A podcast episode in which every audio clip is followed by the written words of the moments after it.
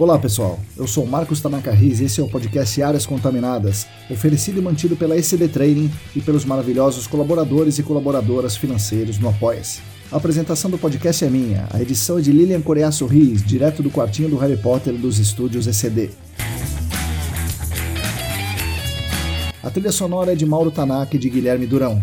Sigam os dois nas redes, arroba Sampa e arroba guilherme.durão.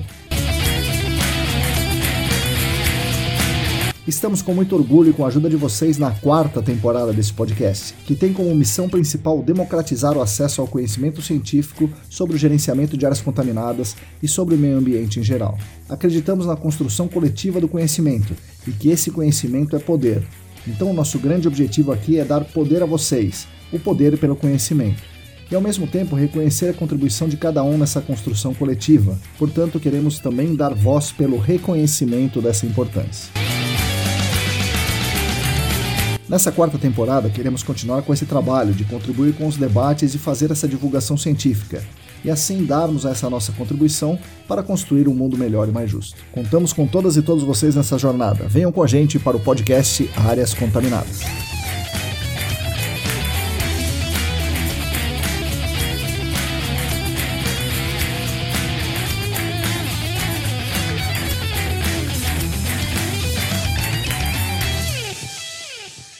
Olá, para todo mundo que está aí lavando a louça, guardando as roupas no armário, dirigindo pelas estradas brasileiras, atualizando seu Windows, bom dia, boa tarde, boa noite. Eu sou Marcos Tanaka e esse é o episódio número 148 do podcast Áreas Contaminadas, o 13º da quarta temporada nesse ano de 2023.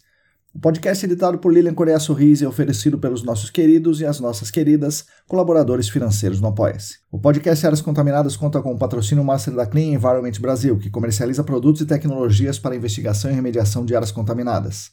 Acesse o site da Clean em www.clean.com.br. Contamos também com os patrocinadores Ouro, Laboratório E-Consulting e a Vapor Solutions.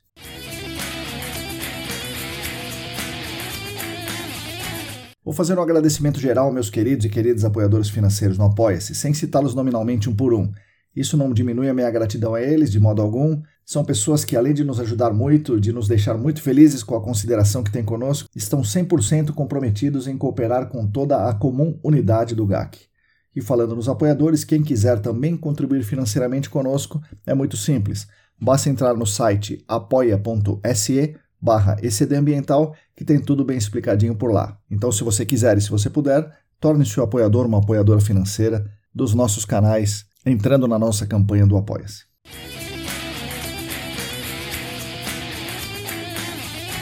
Anuncio rapidamente aqui que estão abertas as inscrições para mais um curso da parceria Senac AESAS. Esse curso eu tenho a honra de coordenar. É um curso diferente dos que vêm sido oferecidos pela parceria.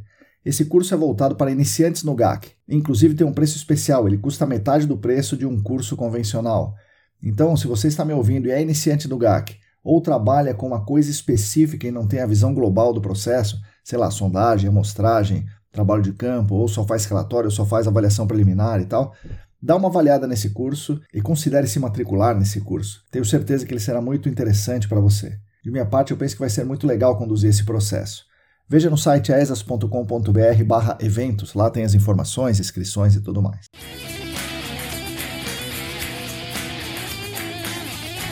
Bom, esse aqui vai ser um episódio especial mais curto, técnico, direto ao ponto, onde eu vou fazer uma explanação com comentários sobre um tema específico.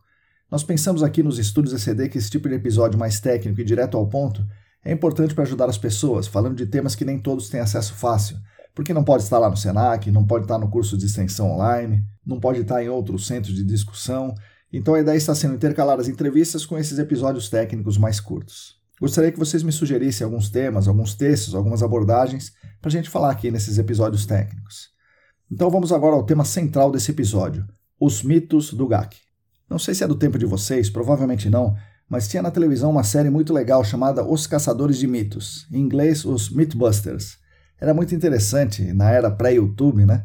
Eles discutiam sobre alguns mitos que as pessoas falavam, né, lendas urbanas e tal, e produziam experiências com base na ciência para verificar se o mito era real ou falso e em quais condições esse mito acontecia.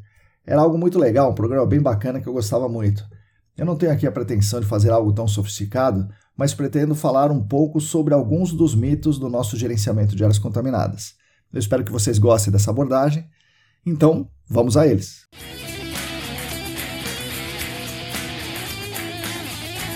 O mito número um, talvez seja o maior de todos eles. Os postos de monitoramento não podem estar afogados de jeito nenhum. Tem que ter dois ou três metros de seção filtrante e nunca podem ficar secos. Ou seja, devemos instalar os famosos poções. Esse é o mito número um. Eu falei muito aqui sobre os poções. Recomendo particularmente o nosso episódio 96 e a nossa série de pequenos vídeos sobre opoção. Em resumo, não devemos instalar poções. Esse mito não existe. Os poções prejudicam o entendimento da área. É um mito, portanto, deve ser refutado. Mas vamos a alguns argumentos aqui, questionamentos que sempre me fazem sobre esse tema. É, um deles, uma, um dos questionamentos importantes é de onde veio essa ideia, né? Bom, lá no início do GAC no Brasil e até no início do GAC no mundo, havia uma grande preocupação com riscos iminentes, riscos agudos, o que chamamos às vezes de perigo. Esse risco agudo, o risco iminente, foi o início da preocupação com a contaminação do solo e veio lá dos postos de combustíveis e áreas com armazenamentos de combustíveis em tanques enterrados. Esses tanques, muitas vezes, ou quase sempre, né, vazavam e causavam grandes problemas decorrentes desse vazamento, como a migração do combustível para utilidades subterrâneas. E esse vazamento, essa migração nas utilidades subterrâneas, poderiam gerar uma faísca, né? Por causa de uma faísca, podiam explodir. O combustível também podia migrar para alguma residência e explodir lá. É, teve muitos casos de verter combustível pelos ralos das pessoas, pelo muro das pessoas. Enfim, o risco decorrente de ter uma substância inflamável onde ela não devia estar era muito grande. Foi essa uma das grandes razões para a criação do GAC como conhecemos aqui no Brasil, ainda nos anos 80, né, final dos 80, início dos anos 90. E aí, se a preocupação era com combustível vazado, assim, em grandes volumes, que tinha a possibilidade de migrar para imóveis vizinhos, tinha a possibilidade de invadir utilidades subterrâneas, a expectativa era avaliar a possibilidade de ter ocorrido um tipo de grande vazamento. O conhecimento sobre o comportamento do El Nepo em subsuperfície também ainda era incipiente, e quase todo esse conhecimento era advindo da indústria do petróleo, que, como é óbvio, né, lidava com volumes enormes de óleo em subsuperfície e não se preocupava com detalhes, com escala de poro e tal. E uma outra ciência que emprestou seu conhecimento ao GAC era a hidrogeologia clássica, de grandes volumes, de água para abastecimento, é, que também se preocupava com o fluxo subterrâneo em aquíferos regionais, grandes modelos de bacias hidrográficas, e não com o que acontece em um imóvelzinho específico, é, em uma única camada do chamado aquífero freático. Tendo em vista essa ótica toda, essa perspectiva, fazia sentido se preocupar com coisas grandes, com grandes vazamentos, grande escala, e se isso tivesse ocorrido, uma forma simples de verificar se tinha ocorrido vazamento grande era instalar poços de monitoramento, os poções. E aí, para garantir que esse poço identificasse um grande vazamento, ele devia ter uma seção filtrante longa o suficiente para identificar várias possibilidades de derramamento em vários períodos do ano. Além disso, os poços deveriam ter quantidade de água suficiente para que fosse amostrado periodicamente com as ferramentas da época, basicamente grandes bombas e instrumentos visuais como bailers. E aí vem um erro conceitual, mas que não era percebido em grandes vazamentos, né? Porque né, o grande vazamento vazou para caramba, então ninguém percebe esse detalhezinho é, se imaginava que o óleo boiava sobre a água, né? o que é intuitivo, porque o óleo boia realmente sobre a água, mas que ele, o óleo ficaria boiando sobre o aquífero. Portanto, os poços deveriam ter a seção filtrante que interceptasse essa interface óleo-água. E se o óleo boiava, essa interface óleo-água era na interface entre zona saturada e zona não saturada. Portanto, a origem do mito é essa: o poço não poderia ser afogado em hipótese alguma. Por isso, que desde aquele momento, para se identificar o El Nepo, se exigia poços não afogados. Mas desde aquela época, essa exigência era apenas para se detectar o que se chamava de fase livre, né? Era apenas para se detectar o óleo, o óleo em grande quantidade que tinha vazado. Para qualquer outra coisa, esse poço não afogado não servia, desde aquele tempo. Mas essa ideia do poço não afogado vem até hoje, e para qualquer circunstância, qualquer situação, se instalam poções ou poços de monitoramento não afogados. Isso não tem sentido. Bom, se isso fez sentido naquele momento, hoje isso realmente não tem sentido nenhum, pois sabemos que o El Nepo não fica parado boiando sobre a água, e ele fica interagindo com os poros do solo, e a sua migração depende da pressão de entrada, ou seja, da coluna de óleo, e das características dos poros, como o tamanho dos poros e dos fluidos que já estão nesses poros além de características químicas e biológicas. Isso tudo na condição próxima ao vazamento. Quanto mais distante temporalmente, outras variáveis vão se introduzindo nessa equação e tornando a coisa ainda mais complexa, como a variação sazonal do nível d'água. e quando se varia o nível da água, né, básico, faz com que a zona saturada fique não saturada e vice-versa. E quando a zona que era saturada fica não saturada, o óleo pode migrar verticalmente para baixo. Pode entrar em poros que antes não tinha entrado, porque eles tinham água e o óleo não conseguia entrar, mas agora, como não tem mais água, porque variou o nível d'água regional, né, o poro está vazio e o óleo pode entrar lá.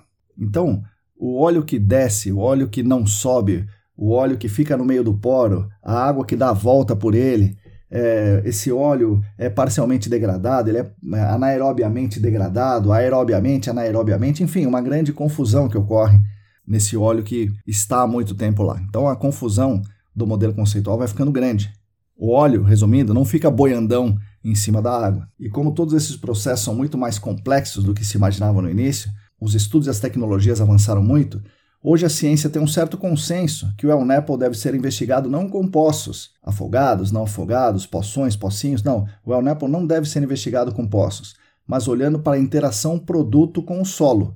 Portanto, o El Nepo deve ser investigado com amostragem de solo ou com ensaios que consigam avaliar a interação El Nepo com o solo. Portanto, os poções não são de maneira nenhuma necessários e muito menos obrigatórios em uma investigação de El Nepo esse mito do poção não existe. E como detectar a presença de Alnepo era a única situação em que o poção poderia talvez ser útil ou necessária, e ela, como acabei de falar aqui, como outros episódios aqui já falaram, e ela não existe, né? Então não há nenhuma razão, nenhuma razão para a gente usar o poção. E pelo contrário, há muitas contraindicações.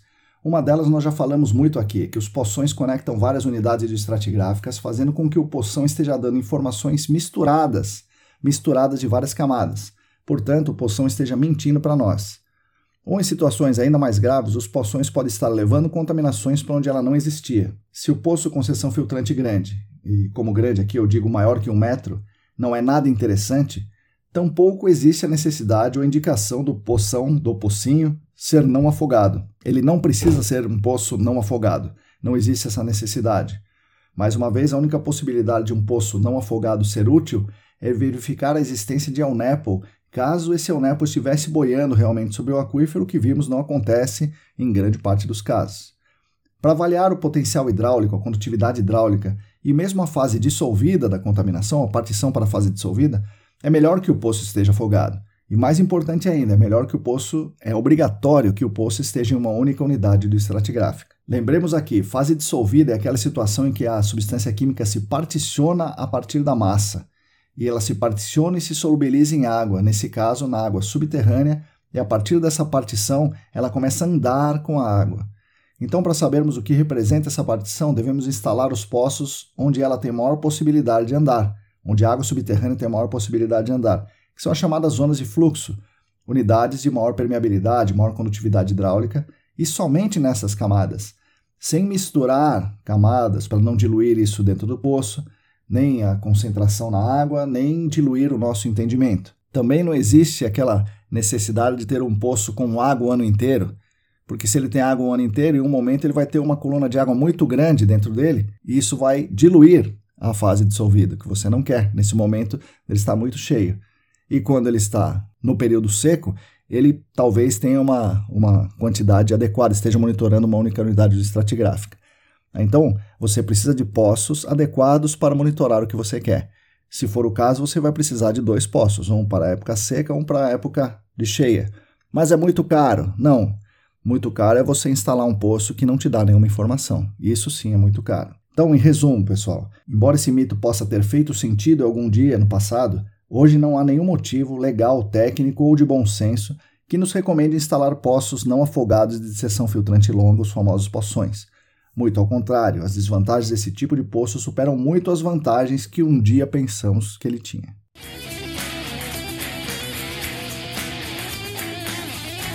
Mito número 2. O centro de massa da sua contaminação, a sua maior massa, está no ponto de maior concentração em um poço de monitoramento. Bom, esse é um grande mito, isso não representa a realidade. A origem desse mito, desse erro conceitual, é parecido com o anterior desconsiderar a escala em que trabalhamos e as interações do contaminante meio na escala dos poros. Bom, primeiro, voltando ao nosso episódio 109, chamado A Fonte e a Pluma, fonte primária é o que efetivamente vazou, o equipamento que efetivamente vazou. Fonte secundária é o produto vazado. Esse produto vazado, quando vaza, entra nos espaços vazios do solo, ou seja, nos poros do solo. Quando ele entra, ele expulsa o que tem nesses poros, que é ar e água na zona não saturada e a própria água na zona saturada. O produto tem força suficiente para entrar nos poros enquanto a pressão de entrada dele for maior que a resistência oferecida pelo poro. A resistência oferecida pelo poro é função da abertura do poro e da presença de uma força contrária, como a presença da água. Então chega um momento nessa infiltração que as forças, as pressões se equilibram e a fonte secundária se estabiliza. Durante esse processo, que inicia com o derramamento, segue durante o processo de filtração e continua depois disso por um tempo longo, ocorre um processo de partição, que é a saída de parte dessa massa do produto para outros meios, como o ar do solo na zona não saturada, se o produto contiver substâncias voláteis o suficiente para se particionar nessa condição, ou para a água subterrânea, meio no qual algumas substâncias, condicionadas pela solubilidade dessas substâncias, saem do produto, saem da fonte secundária e se dissolvem na água, formando o que a gente chama de fase dissolvida.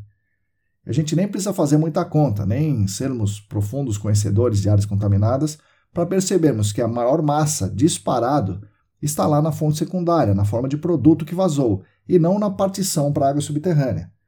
Afinal, se ocorre uma partição para a água, quer dizer que a grande massa ainda está lá na fonte, na forma de produto. O que ocorre muitas vezes é que, por desconhecer ou ignorar todo esse conceito, as pessoas querem investigar a fonte secundária com postos de monitoramento. E aí não acham a fonte secundária, porque o produto só migra para dentro dos poções em condições muito particulares, entre elas quando se tem muito produto. Mas nas outras condições, ele não entra no poço, embora ele esteja presente no poro. Então, nos postos de gasolina, por exemplo, há fase livre em um poção, ou seja, há produto em um poço. Mas isso não significa que o El Nepo está só ali, nas imediações desse poço. Provavelmente ele está mais longe, só que ele não entrou nos outros poços. Nesses outros poços, quando se faz uma amostragem, aparece uma fase dissolvida expressiva, mas na verdade não é realmente uma fase dissolvida que se particionou no aquífero, na unidade estratigráfica, e sim é uma fase que aparentemente é dissolvida, mas que é a partição do El Nepo que está no solo e não foi detectada. E esse El Nepo que está lá, ele gera uma pequena fase dissolvida, mas que não é dissolvida, ele particionou ali dentro do poço. Até aí, ainda está tudo bem, porque essa pessoa vai considerar que o centro de massa é onde tem aquela fase livre lá no poço. Embora o centro de massa ainda esteja no El Nepo todo, inclusive no El Nepo não identificado, não encontrado. Mas até aí tudo bem, né? Como eu falei. O problema é quando não tem produto nos poços e tem fase dissolvida. Aí as pessoas acham o seguinte: não tenho nada no solo, eu não tenho fonte secundária, eu só tenho uma fase dissolvida. Isso não existe, pessoal. Não tem como acontecer uma coisa dessas. Normalmente, as investigações desse tipo consideram que o poço com maior concentração é o centro de massa da pluma. Mas, na verdade, o centro de massa é o produto. E é o produto que não foi detectado e está retido no solo. Não tem como haver contaminação somente em fase dissolvida. Se tem na água, pode ter certeza que tem muito mais no solo, você só não encontrou ainda. Então, pessoal, isso é um mito. O centro de massa não é o poço que tem maior concentração. O centro de massa é o produto no solo. Procure o produto no solo para achar o seu centro de massa.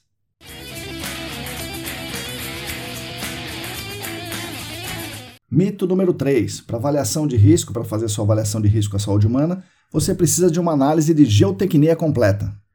Bom, pessoal, esse é um daqueles exemplos que, ao querermos padronizar, estabelecer processos, transformar serviços complexos em commodities que podem ser comparadas e tal, acabamos cometendo erros conceituais graves, muito graves. Geotecnia é uma ciência e uma análise geotécnica completa, né, uma geotecnia completa, necessitaria de muitos, mas muitos ensaios mesmo.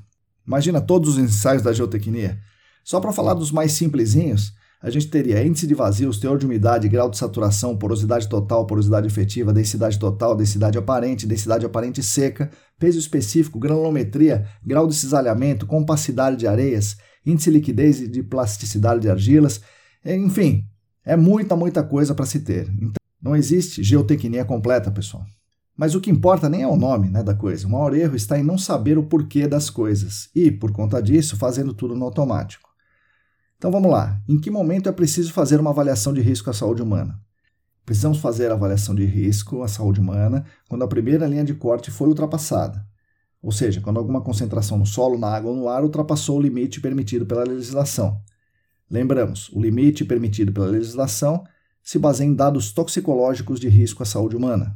Então, por exemplo, o benzeno tem um limite de concentração na água, limite máximo de concentração na água de 5 microgramas por litro, porque, de acordo com as medidas epidemiológicas estabelecidas de volume de água ingerido, tempo de exposição, expectativa de vida, peso corporal médio, etc., e, de acordo com dados toxicológicos, e no caso de uma substância carcinogênica como o benzeno, é o slope factor que determina a chance de um caso de câncer em 100 mil, as pessoas podem ingerir no máximo 5 microgramas por litro de benzeno na água. E para quem ficou meio confuso com o slope factor, com dados epidemiológicos ou toxicológicos, sugiro que ouça o nosso episódio 145, onde eu falo sobre o risco no GAC. Mas vamos lá. Imaginando que você encontrou uma fase dissolvida, e realmente dissolvida, com uma concentração de 500 microgramas por litro de benzeno. E aí essa concentração ultrapassou os 5 microgramas por litro permitidos. Portanto, você tem um risco para as pessoas que eventualmente vão ingerir aquela água, e se fosse esse o caso, você tem que tomar alguma ação, uma medida de intervenção, que pode ser tirar a água, tirar as pessoas ou tirar a massa de benzeno da água. Mas aí vai entrar uma segunda linha de corte. O estudo pode constatar, né, o modelo conceitual, o modelo de exposição e tal, pode constatar que ninguém bebe aquela água. E que essa pluma, esses 500 microgramas por litro, não sai dos limites da área. Ela está delimitada, e no futuro também ela não vai sair da área. Nesse caso, a avaliação de risco vai levar em conta outros cenários. E para irmos direto ao ponto aqui nesse episódio, né, não vamos falar de avaliação de risco, mas vamos direto ao ponto aqui, vamos considerar a condição mais usual. As pessoas vão avaliar se existe a possibilidade do benzeno se particionar da água subterrânea para o ar do solo. Ou seja, se ele tem a condição de se volatilizar a partir da fase dissolvida em água, e uma vez no ar do solo, se ele tem condição de migrar até chegar embaixo da casa de alguém e entrar na casa dessa pessoa. Né?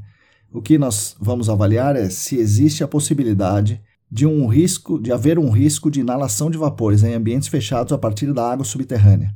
Você deve estar se perguntando: caramba, partição da partição não seria muito mais fácil o benzeno se particionar a partir da massa retida, que é muito maior, está no solo, está na fonte secundária? Sim, com certeza. Só que na maior parte das vezes ninguém achou essa fonte secundária e nem sequer procurou. Então, é, a pessoa devia procurar isso aí. Mas vamos lá, faz de conta que ela procurou e não achou, ou estava lá longe, não sei o quê. Vamos considerar essa história da água aqui. É, o benzeno, ou qualquer outra substância, pode se particionar da água subterrânea? Sim, pode. E quem governa isso é a constante da lei de Henry. Esse valor da constante da lei de Henry da onde fica esse equilíbrio a uma dada condição de temperatura e pressão.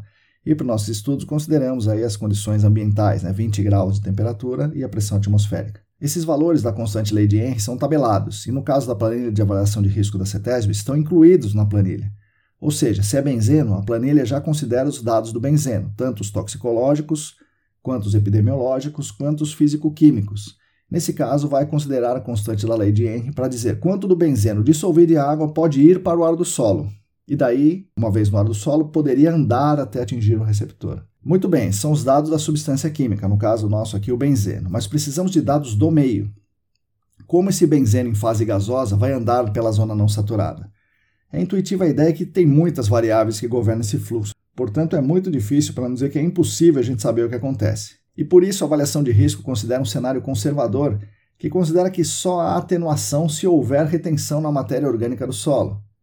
E a retenção matéria orgânica do solo é governado pelo KD, e o KD depende da constante KOW, é, coeficiente de partição octanol água, e da fração de carbono orgânico do solo. O KOW do benzeno é tabelado e a fração do carbono orgânico do solo é uma coisa que você precisa imputar na planilha. Portanto, uma das coisas que temos que determinar e colocar na tabela, na planilha, é o quanto de matéria orgânica tem naquele solo. Para isso, a gente precisa de amostras de solo e ensaios em laboratório para determinar a fração do carbono orgânico. O FOC, fração do carbono orgânico, né, a sigla em inglês, não é uma análise geotécnica, mas em geral ela entra no meio dessa geotecnia completa. É um ensaio simples e barato de ser feito, e no entanto as pessoas coletam uma única amostra o site inteiro e determinam a fração de carbono orgânico nessa única amostra. Como se essa, a, o carbono orgânico fosse único para o site todo. E a desculpa é que a planilha só aceita um valor, mas, gente, vamos ter um pouco de bom senso. É, tem sentido uma coisa dessa? Você pôr um valor ali, você calcular um valor e, e, colocar lá?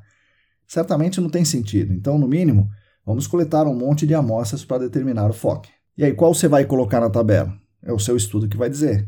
Né? O mais perto da, da área fonte, o mais perto da, do residente, é, enfim, você, o seu estudo vai dizer qual é que você põe, mas você colocar um só, você considerar um valor único, é muita pretensão, né? Então isso eu desrecomendo totalmente, não façam isso.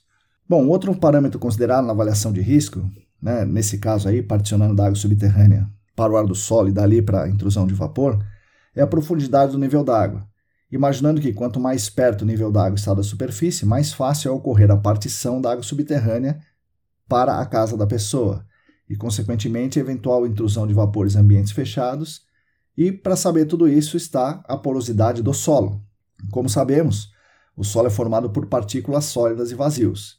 Os vazios na zona saturada estão todos preenchidos por água. Na zona não saturada, eles estão preenchidos por água e por ar. Essa proporção de água e ar na zona não saturada é dada pelo grau de saturação da amostra de solo. Mas a avaliação de risco, mais uma vez, de forma conservadora, considera um valor fixo e um valor baixo para o grau de saturação, e se importa somente com a porosidade do solo, porosidade total do solo e a porosidade é a porcentagem de espaços vazios em relação ao volume total do solo. E novamente caímos no problema. Há uma única porosidade para o solo de uma área? Não. Ainda que estejamos falando só da zona não saturada, tem uma única porosidade na zona não saturada da área toda? Ainda que estejamos falando só do solo acima do centro de massa da pluma, que, como já vimos, não é o centro de massa real, é somente o centro de massa da pluma, Ainda que seja falando só dali, existe só uma porosidade naquele perfil? Não existe, pessoal. Ah, mas na planilha só tem espaço para um único valor. Pois é, pessoal, bom senso. Vamos usar o bom senso e vamos estudar melhor essa, essa condição. Bom, mas aí vem o centro da minha contrariedade com esse mito da análise de geotecnia completa. A determinação da porosidade deve ser feita a partir de amostras verdadeiramente indeformadas. Essas amostras indeformadas devem ser coletadas na unidade do estratigráfica, ou no caso aí, unidade estratigráfica, mais relevante para o fluxo de eventual fase gasosa na zona não saturada, que não é certamente a porção superficial aqui do aterro que a gente pega e, e dá umas batidas aqui, pega o, o solo mais superficial e faz uma análise.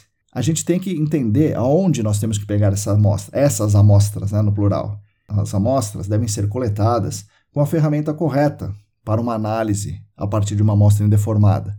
E essa ferramenta correta para coleta de amostras indeformadas é o amostrador Shelby, conforme nós falamos aqui no episódio 140. Resumindo, análise de geotecnia completa é um mito. Você tem que pedir a determinação das propriedades que você quer. Se for para avaliação de risco, você precisa de muitos dados de fração de carbono orgânico, essa a partir de amostras deformadas, e você precisa também de muitos dados de porosidade total, essa a partir de amostras indeformadas. Essas amostras precisam ser representativas do que você está querendo e precisam ser coletadas corretamente.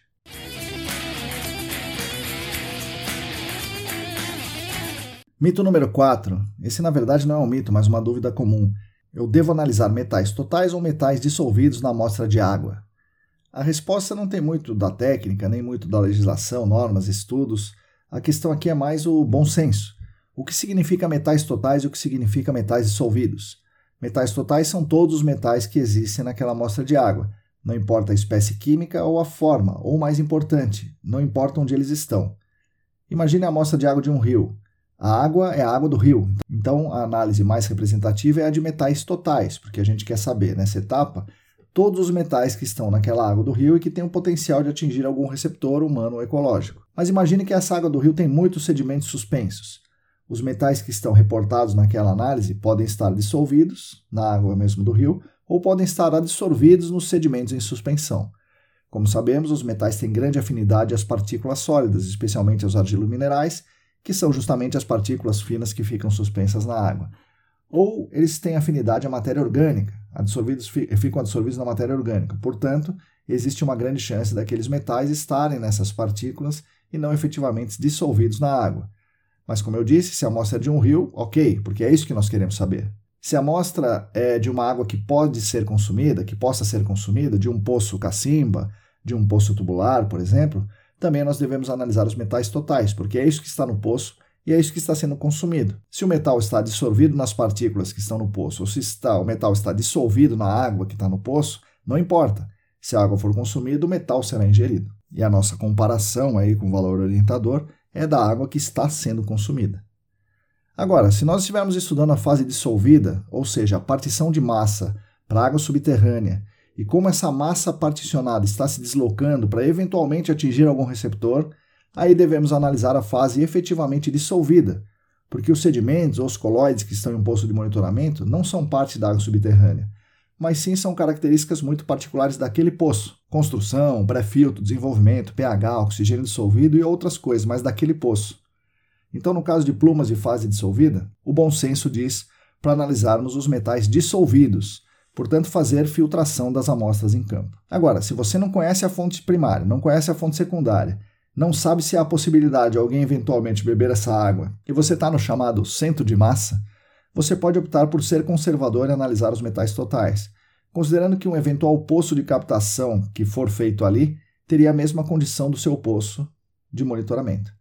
Nesse caso, recomendo fortemente que você faça um excelente poço na unidade de estratigráfica correta, de preferência onde tem mais areia, com seção filtrante curta somente nessa camada e durante a amostragem faça a purga por baixa vazão e obedeça a estabilização também da turbidez.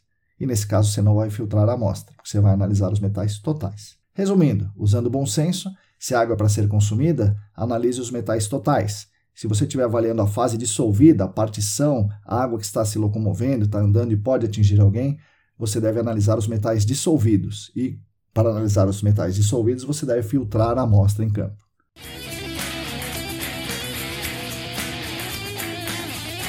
Bom, pessoal, eu tinha selecionado aqui outros mitos, mas novamente o episódio está um pouco grande, então vou parar aqui e guardar outros mitos para o episódio futuro. E você, sabe de algum outro mito legal no GAC? Quer discutir sobre ele? Quer perguntar sobre ele?